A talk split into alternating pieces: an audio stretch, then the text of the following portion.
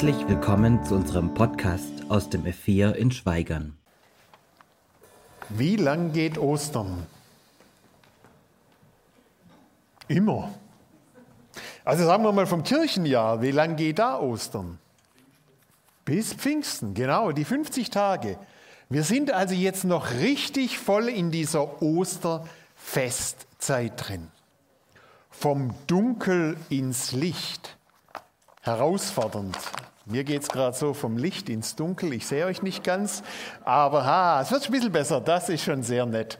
Genau. Wer von euch hat schon mal einen Osternachtsgottesdienst mitgemacht? Ja, ich sehe was. So. Also für mich ist es was sehr, sehr beeindruckend. Ich weiß, es gibt unterschiedliche. Es gibt diesen Osternachtsgottesdienst am Samstagabend, wo man dann abends wieder heimgeht. Es gibt diesen Osternachtsgottesdienst, der Samstagabends beginnt und durch die ganze Nacht geht und erst am Morgen, am Sonntagmorgen mit dem Frühstück endet. Also mindestens zwölf Stunden. Das ist sehr herausfordernd. Und den, den ich sehr gern gemacht habe, ist der am Ostermorgen, am Sonntagmorgen. Ja, wenn man dann noch das Frühstück richtet, heißt es, man steht um vier auf. Oh, das ist hart, aber das ist gut. Dann haben wir das alles gerichtet und die Leute kamen dann so 5.30 Uhr, also deutlich vor Sonnenaufgang, richtig dunkel. Und es war auch noch deutlich vor dieser Zeit der künstlichen Lichter, die man da dauernd mit sich rumträgt. Und dann geht man in den Raum rein und es ist richtig dunkel. Und wenn man da, da sitzt, ja, da wird es richtig kalt, weil es ist dunkel. Und man sieht nichts. Dann werden die ersten Texte rezitiert von der Schöpfungsgeschichte ein Text über die Heilsgeschichte. Und dann macht jemand ein Licht an, eine Kerze. Eine kleine Kerze und sie verändert den gesamten Raum. Wenn wir jetzt hier bei den Strahlern hier eine Kerze anmachen, äh, weiß keiner, ist die jetzt an oder ist die nicht an. Aber in einem dunklen Raum, da wirkt das Licht ganz, ganz anders. Nicht die Dunkelheit erdrückt das Licht, sondern das Licht schiebt die Dunkelheit zur Seite. Wie muss es damals gewesen sein, in der Gotik helle Kirchen zu sehen, die wirklich das Licht reinlassen? Wie muss es gewesen sein, Maria von Magdala? Über ihr Leben kann man das wirklich schreiben. Vom Dunkel ins Licht. Spotlight blickt jetzt auf diesen Ostermorgen, wie sie damals früh am Morgen zum Grab ging. Sie wollte nicht gesehen werden, sie wollte nicht mit x Leuten reden, sie wollte, wenn sie schon gesehen wird, von keinem angesprochen wird. Und dann kommt sie dort auf dem Friedhof bei dem Grab an und dann sieht sie etwas, und es ist ganz anders wie für uns heute. Ich weiß nicht, wer von euch an Ostern auf WhatsApp oder wie diese sozialen Medien heißen, ein leeres Grab gepostet hat. Toll, Bild der Hoffnung. Leeres, nein, für sie war das überhaupt keine Hoffnung. Dass das Grab leer war, war schrecklich, war furchtbar, war grausam. Jetzt ist auch noch der Leichnam weg. Und sie läuft dann zurück vom Grab zu dort, wo die, die Jünger sind, erzählt, jetzt ist auch noch der Leichnam weg. Und Johannes und Petrus, die rennen dann zum Grab, schauen sich das an und sind schon wieder weg, als Maria von Magdala wieder am Grab ankommt. Ja, manchmal ist es so, wenn Frauen Männer holen, dann sind die Männer nicht sehr hilfreich die sind schon wieder weg, wenn sie dann da sind. Kommt leider vor. Und jetzt kommt Maria zum zweiten Mal an diesem Morgen am Grab an und was passiert da? Was ist da? Äh, das war die falsche Richtung. Was ist dort geschehen? Inzwischen war auch Maria aus Magdala zum Grab zurückgekehrt und blieb voller Trauer davor stehen. Weinend schaut sie in die Kammer und sah zwei weiß gekleidete Engel an der Stelle sitzen, wo der Leichnam von Jesus gelegen hatte.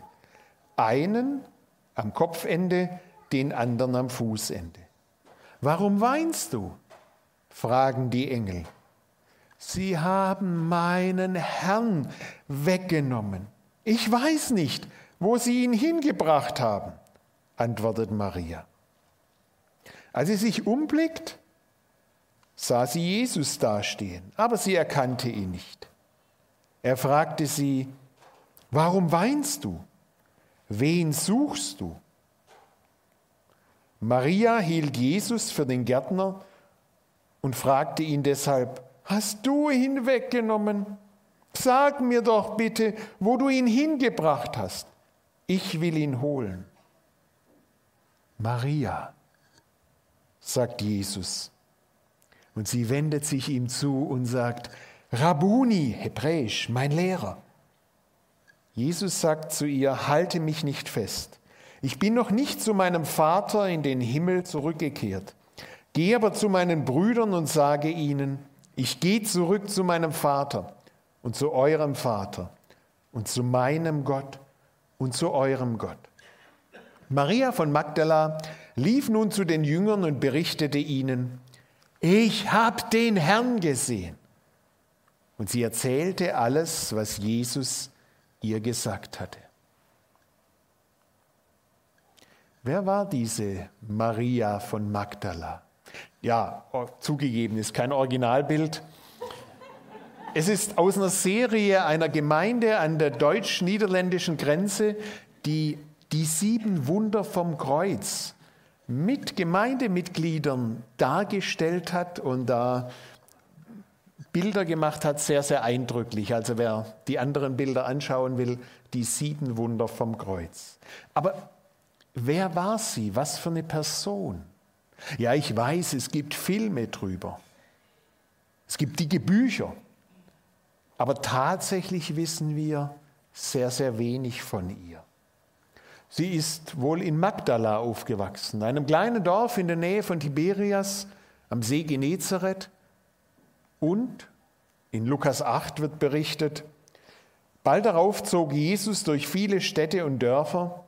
Überall sprach er zu den Menschen und verkündete die rettende Botschaft von Gottes Reich. Dabei begleiteten ihn seine zwölf Jünger und einige Frauen, die er von bösen Geistern befreit und von ihren Krankheiten geheilt hatte. Zu ihnen gehörte auch Maria von Magdala, die er von sieben Dämonen befreit hatte. Johanna, die Frau von Chuzas, einem Beamten vom König Herodes, Susanna und viele andere. Sie waren vermögend und sorgten für Jesus und seine Jünger. Maria, sie ist eine der treuen Jüngerinnen. Sie sorgt mit den anderen für Jesus und seine zwölf Jünger. Sieben Dämonen wurden von ihr ausgetrieben. Ich will mir gar nicht ausmalen, was das mit ihr gemacht hat. Ja, sie war gefangen, besessen, besetzt, ohne Freude, ohne Hoffnung, voller Verzweiflung und ob es überhaupt Hoffnung gab, irgendwann wird es mal besser, irgendwann ändert sich was und dann begegnet ihr Jesus. Und mit dem Moment ist alles anders. Sie wird freigesetzt, befreit. Sie bekommt ein neues Leben geschenkt. Es wird hell in ihrem Dunkel oder wie es Paulus im Brief an die Kolosser schreibt, Gott hat uns errettet aus der Macht der Finsternis und hat uns versetzt aus dem einen Machtbereich in den anderen, aus dem einen Bürger- oder Sklavenrecht in das andere Recht, hat uns versetzt in das Reich seines geliebten Sohnes. Sie war besessen, gefangen, versklavt. Manche Menschen heute sind es ganz wörtlich versklavt. Es gibt immer noch Sklaven auf dieser Welt. Aber es gibt es auch im übertragenen Sinne, versklavt in Süchte, versklavt in, in Sorgen, in Ängste und Nöte, in eine Weltsicht, vielleicht eine verdrehte, verbohrte Weltsicht. Das läuft alles genau so. Versklavt in Hoffnungslosigkeit, ohne Perspektive. Und dann darf sie es erleben vom Dunkel ins Licht. Befreit. Perspektive. Und da haben wir wieder die Gotik mit dieser großen Perspektive, mit diesen Achsen, die durch die Kathedralen durchgehen, wo das Licht dann zu bestimmten Uhrzeit genau einen bestimmten Punkt trifft. Sie erlebt es, Freude kommt auf. Und sie sagt sich dann, wenn dieser Jesus mir mein Leben so erneuert hat, dann will ich mein Leben für ihn einsetzen. Sie ist mit ihm unterwegs. Äh, Moment, wie viele Jünger waren das? Zwölf? Kleine Matheaufgabe. Wenn es zwölf Jünger waren, wie kann man von zwölf Jüngern 70 aussenden? Hat man nachher minus 58 oder habe ich mich da jetzt verrechnet? Nee, das waren ja viel, viel mehr. Ja, wir hören von den zwölf, wir hören von den 70, wir hören von 120, wir hören von Männern und Frauen. Und wenn ihr in der Apostelgeschichte nachlest, Kapitel 1, da wird einer nachgewählt für den Judas.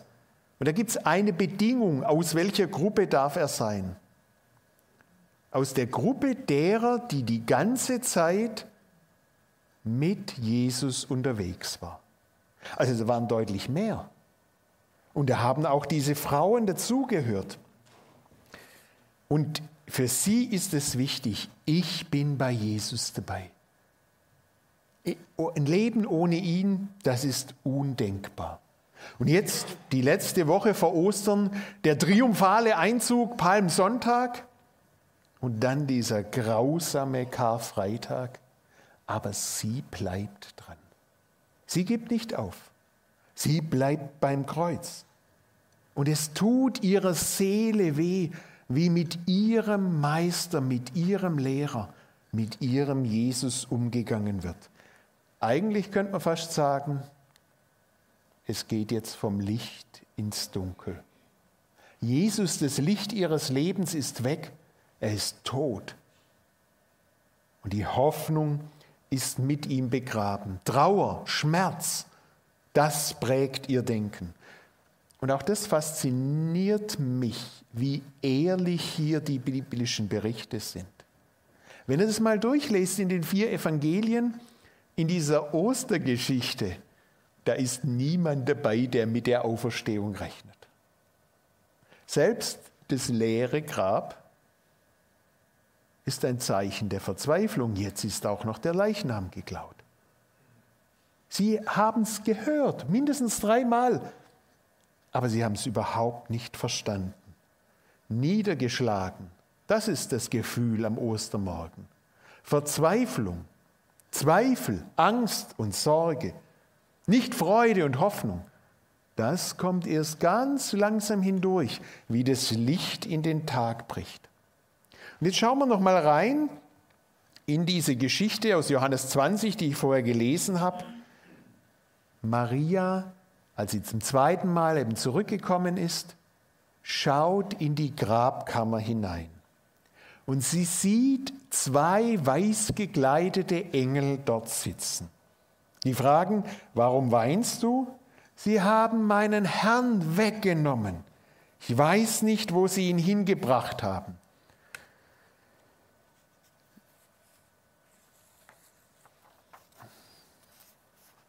Den Herrn weggenommen. Wer Jesus verloren hat, hat vieles verloren. Wer an Jesus glaubt und es diffundiert einem der Glaube weg, die Zweifel steigen hoch und man ist sich ganz unsicher, stimmt es wirklich? Das Lebensgefühl, die Erfahrung im Leben passt nicht mehr zum Glauben dazu, das ist etwas vom Schrecklichsten. Maria von Magdala hat es erlebt. Ihr Herr und Meister. Er, der für alles eine Lösung hatte. Er, der die Lösung war. Er ist nicht mehr. Wenn Auferstehung, wenn Leben nicht mehr denkbar ist, das ist so grausam. Im ganz konkreten und praktischen Sinn, so wie damals bei Maria von Magdala, aber auch im theologischen. Schon vor über 100 Jahren hat Hermann von Betzel, der bayerische Theologe, geschrieben, das Tragische an der Theologie von heute, also vor 1917, wenn sie Jesus als Auferstandenen nicht mehr gelten lassen.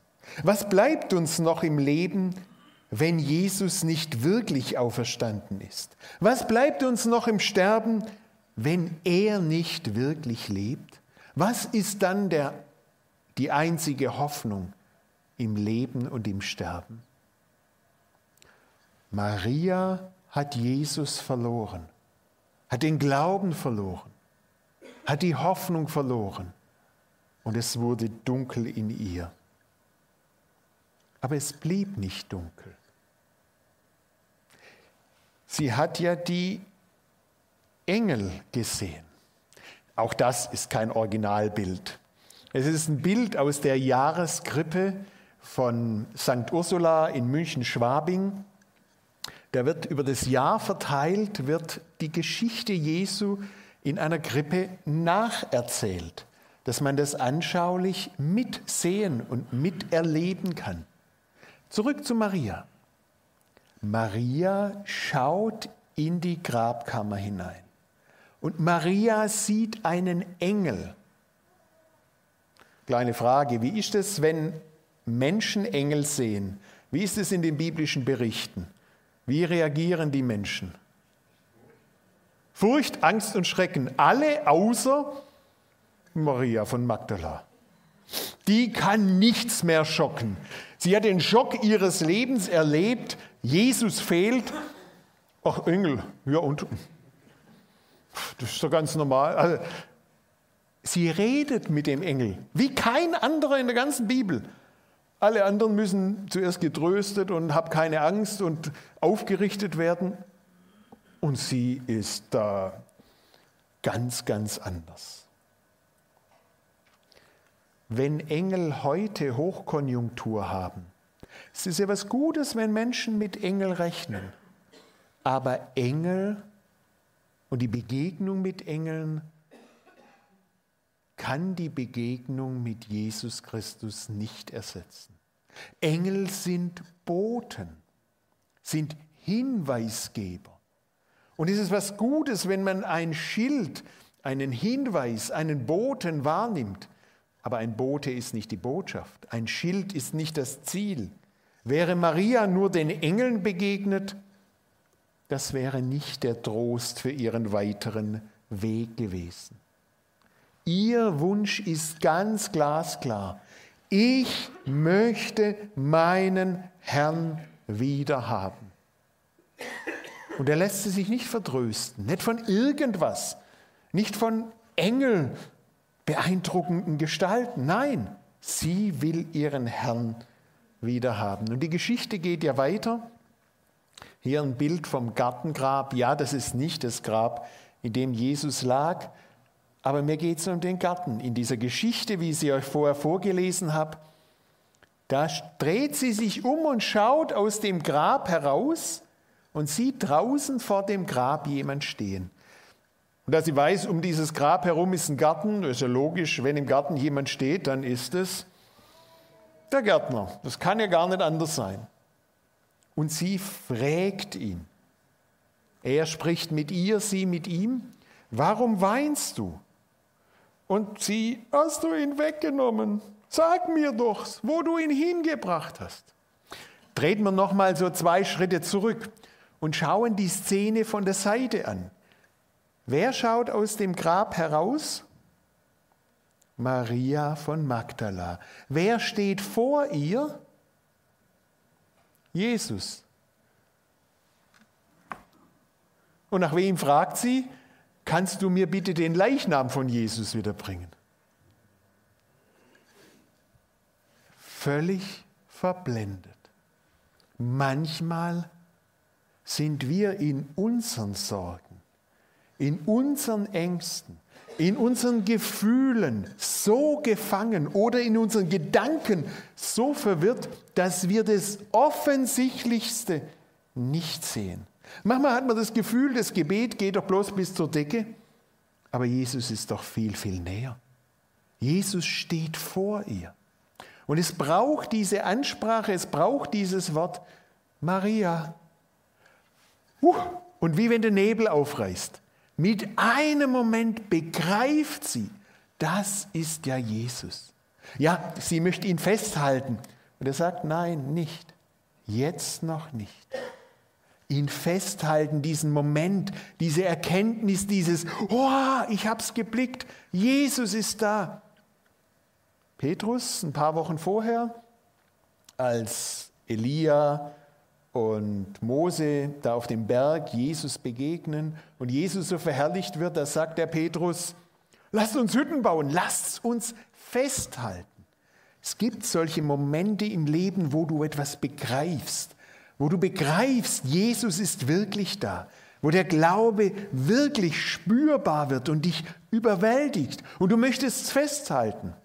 Aber wir leben in dieser Welt, wo es Glaube und Zweifel gibt.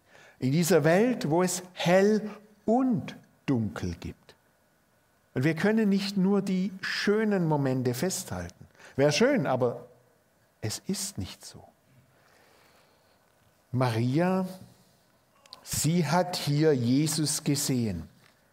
Und sie ist wirklich erfasst von dem, was er ihr zuspricht mit diesem Wort Maria.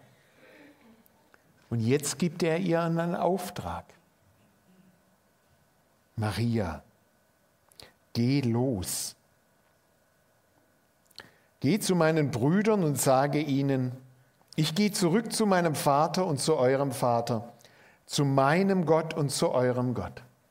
Und jetzt läuft sie wieder los. Wie war das an dem Morgen? Von da, wo sie untergebracht war, zum Grab.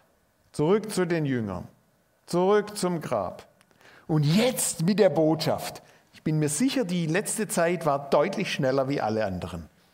Sie hat was zu sagen. Sie hat Jesus erlebt. Sie weiß, er lebt. Und er ist da, auch wenn ich ihn nicht festhalten kann. Er ist da mitten in meinem Alltag, mitten in meinen Sorgen und Fragen. Und er wird weiter mit mir sprechen. Er wird mich ansprechen. Und wie gut, dass der Auferstandene nicht nur damals vor 2000 Jahren, nicht nur am Osterfest, sondern jedem Tag da ist, dass er mitten unter uns ist, dass er jeden von uns kennt, egal wie deine Gefühls- und Gedankenwelt gerade ist, egal ob du himmelhoch jauchzend oder zu Tode betrübt oder irgendwo dazwischen steckst. Dieser Jesus ist da. Ich lebe und du sollst auch leben. Er gibt dir Hoffnung in all den Schwierigkeiten. Manchmal blicken wir es nicht mehr. Manchmal haben wir uns verlaufen. Beispiel aus der Bibel, wenn du die Offenbarung liest und dann diese schrecklichen Bilder, die da drin vorkommen, dann vergessen manche, dass am Anfang steht, ich bin der Erste und der Letzte. Ich habe die Schlüssel. Ich habe die Macht. Und dass am Schluss das steht, dass Jesus und Gott uns willkommen heißt und sogar die Tränen abwischen wird. Jesus, er hat die Macht und er hat die Möglichkeit, in deiner Trauer, in deinem Schmerz, in deiner Angst, in deiner Not, in deinen Zweifeln, dich zu erreichen. Das ist das Besondere an diesem Ostermorgen. Jesus erreicht die Maria und das kann das Besondere in deinem Alltag sein. Jesus erreicht dich. Ich möchte beten. Lieber Jesus, Ich bitte dich, dass du uns erreichst, dass wir uns nicht verlaufen in unseren Gefühlen oder Gedanken, in unseren Ängsten oder Sorgen und Zweifeln, sondern dass wir einen Blick haben für dich. Sprich du uns an. Schenk uns diese Orientierung und dieses Licht, das wir brauchen, um in dir geborgen zu sein und um in dieser Welt bestehen zu können. Danke, dass du diese Welt überwunden hast. Danke, dass du da bist, auch wenn wir Angst haben. Amen. Und über dem Leben von Maria, ihr könnt gerne hoch, von Maria von Magdala steht dieses vom Dunkel ins Licht. Und das wünsche ich dir ganz persönlich, dass es auch über deinem Leben stehen darf, vom Dunkel ins Licht. Da kommen dann immer mal wieder Nebel und manchmal ist die Sicht getrübt, aber dass du das immer wieder erleben kannst. Jesus, er spricht dich an.